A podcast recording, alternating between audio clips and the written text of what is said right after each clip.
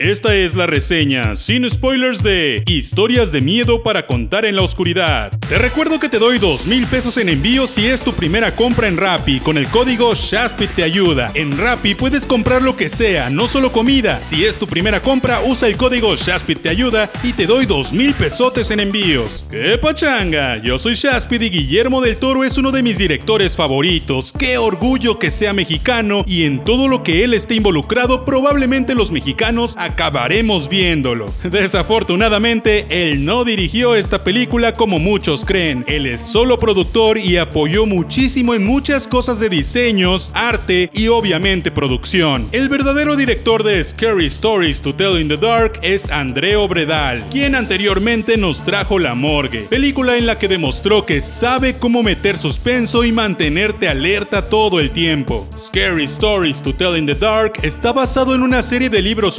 ochenteros del mismo nombre de Alvin Schwartz. Estos libros salieron en tres volúmenes y aterrorizaron a toda una generación. Obviamente, hablando de una generación estadounidense, ya que es raro que la gente conozca estos libros en México, por ejemplo. No olvidemos que en ese entonces las cosas no se propagaban tan rápido y no había internet. ¿Esto te recuerda a algo? Pues a mí me recordó a lo ocurrido con Escalofríos, que era una serie noventera basada en libros noventeros, de los cuales se hicieron dos películas hace poco. Esos libros no llegaron a mí en los 90, pero sabía de su existencia por ver la serie. De hecho, la película de Historias de Miedo para contar en la oscuridad tiene mucho en común con la película de Escalofríos de hace unos años, pues trata de un libro que hace reales las historias y lo tienen que detener antes de que siga haciendo cosas locas. Sin embargo, el enfoque y la dirección son completamente distintos, ya que Escalofríos se enfocó más en la comedia y en que todo luciera más caricatural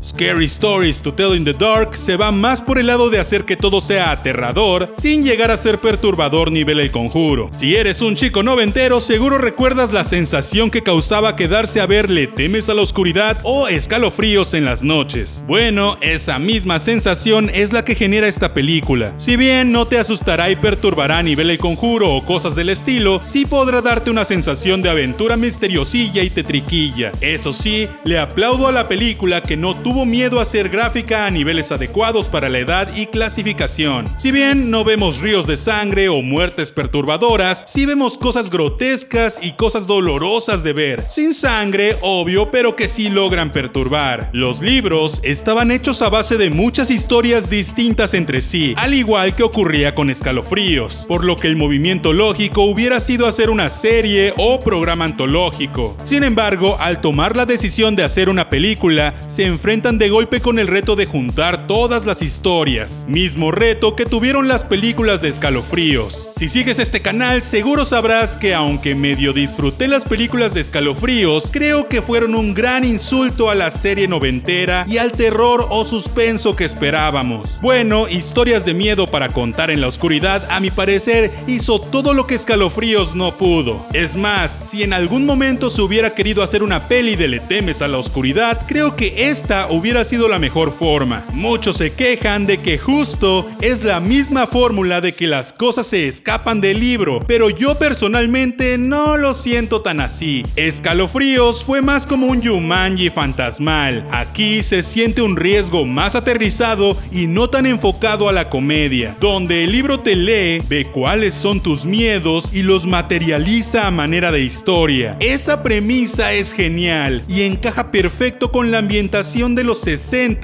que es la época donde se desarrolla todo. Guillermo del Toro es muy obvio que influyó y apoyó bastante como productor. El diseño de los monstruos y el diseño de producción, así como la cinematografía, son lo que más brilla en esta película. Se nota muchísimo que esta movie fue hecha con amor al arte, pues visualmente es una delicia. El cómo están planeados los planos para causar ansiedad, suspenso o simplemente para evocar una época época del cine hace que sea más disfrutable de ver. Sin embargo, los personajes son completamente clichés. El típico adolescente hiperactivo que causa problemas sin querer, la chica superficial, el jugador de americano que es un bully, la chica nerd e introvertida a la que sus amigos la ven como un chico más y el forastero que aparece de la nada para causar incertidumbre. algunos de los personajes, sobre todo la principal, intentaron profundizar su historia, pero aún así así se siente como que es algo que solo se puso para eso. A pesar de esto, creo que lograron que los personajes se encajaran bien entre sí, no con una química brutal, pero funcionan. Y aunque muchos se quejan de las actuaciones, creo que no fue algo tan tremendamente malo como para arruinar la película, pero definitivamente pudo ser mejor. A mi parecer, la ambientación de los 60 no fue de lo mejor en cuestiones de establecerse la época, pero sí me ayudó mucho a sentir que estaba viendo algo del pasado y el diseño de producción lo amé. Me parece que como ya dije, el lado visual es lo más fuerte de la movie, aunque hay momentos en los que se usa un poco de CGI muy pobre. No es mucho el CGI que se usa, pues en general usaron muchos efectos prácticos, prostéticos, caracterización y demás, lo cual es parte de que todo luzca tan bien, pero en los pequeños momentos en los que sí usaron CGI es un tanto notorio. Me gustó que no fuera como un cuento de hadas en el que todo se resuelve y fin, pero creo que el final es sumamente flojo. La forma en la que Stella acaba comunicándose con la fantasma principal me pareció bastante X. Las razones por las que ocurrió todo no son resueltas realmente y los últimos minutos de la movie solo dan pie a una secuela que no sabemos si va a ocurrir. Además, te dejan con una sensación muy cursi. Que respetaran las ilustraciones del libro ayuda bastante y definitivamente soy fan de la señora sonriente gorda que parece hecha de masa. Que respetaran las ilustraciones del libro ayuda bastante y definitivamente soy fan de la señora sonriente gorda que parece hecha de masa. Y es que las escenas de las historias son geniales, me tenían constantemente emocionado por saber cuál sería la siguiente historia y cómo les iba a afectar. Las pocas escenas de acción hacen todo más dinámico